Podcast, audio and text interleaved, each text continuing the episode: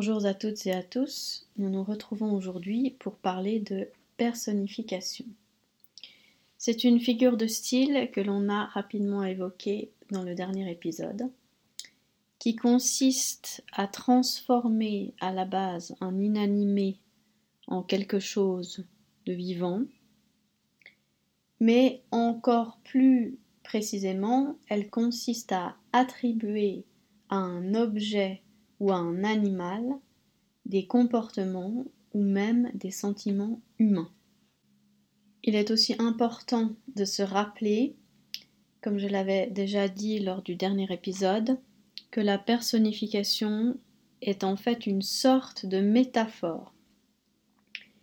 C'est pour cela qu'elle est aussi extrêmement fréquente et que très souvent on parle de métaphore alors qu'on pourrait parler de personnification.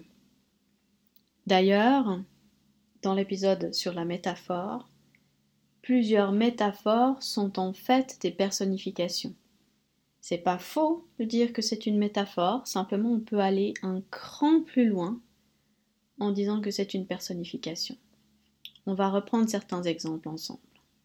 La mère rauque chanteuse, par exemple, comme disait Baudelaire, ici on peut parler de personnification, puisque la mère devient chanteuse, donc elle est ici personnifiée. Autre exemple donné dans l'épisode métaphore, la voix empâtée de Paris, un ronflement d'ogre repu, disait Zola. Alors ici, encore une fois, Paris est personnifié puisqu'on lui donne une voix. Bergère au Tour Eiffel, disait Apollinaire. Là aussi, du coup, la Tour Eiffel est personnifiée puisqu'elle devient bergère d'un troupeau. Et encore, les crachats rouges de la mitraille sifflent tout le jour, disait Rimbaud. Ici, la mitraille est personnifiée puisqu'on parle de crachat. Donc la mitraille crache comme un homme cracherait et siffle comme un homme sifflerait. La personnification s'effectue à l'aide de trois moyens principaux des adjectifs, des noms ou compléments de noms et des verbes. Mais très très souvent, il s'agira de verbes qui donnent encore plus vie au récit que s'il s'agit d'adjectifs ou de noms qui personnifient, comme vous le verrez dans les exemples. Baudelaire dit dans son poème à une passante dans les fleurs du mal La rue assourdissante autour de moi hurlait.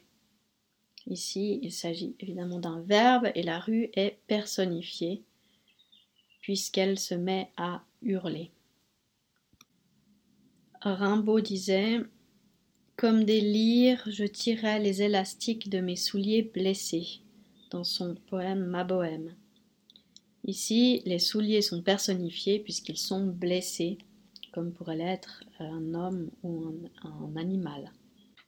il s'agit donc d'une personnification faite au moyen d'un adjectif ici. Zola dans La bête humaine disait C'était une de ces machines d'express, d'une élégance fine et géante, avec son poitrail large, les reins allongés. Ici, la machine est personnifiée puisqu'on parle d'élégance, de poitrail et de reins. Et donc là, on utilise des noms et des compléments de noms. Prenons d'autres exemples. Baudelaire disait dans Les Fleurs du Mal, dans son poème L'invitation au voyage, Vois sur ces canaux dormir ces vaisseaux, dont l'humeur est vagabonde. C'est pour assouvir ton moindre désir qu'ils viennent du bout du monde. Ici, les vaisseaux sont personnifiés plusieurs fois par un verbe, dormir, par le fait qu'on parle de leur humeur qui est vagabonde, et par le fait qu'ils viennent assouvir un désir. Flaubert dit dans Madame Bovary L'ennui, araignée silencieuse, filait sa toile dans l'ombre. Ici, on prend donc quelque chose d'inanimé, c'est-à-dire l'ennui, et on lui donne vie grâce à l'araignée, puisque la personnification attribue aussi parfois à quelque chose d'inanimé un comportement animal. Là où la métaphore nous permettait de rentrer l'intimité de l'auteur et de voir le monde avec ses yeux, la personnification va encore plus loin puisqu'elle nous fait entrer dans une autre dimension et nous offre souvent une nouvelle perspective des notions abstraites, telles qu'ici l'ennui. Prenons maintenant un exemple d'Éric Emmanuel Schmitt. Les flocons assoupis flottaient à hauteur d'homme, indolents, pas vraiment décidés à tomber.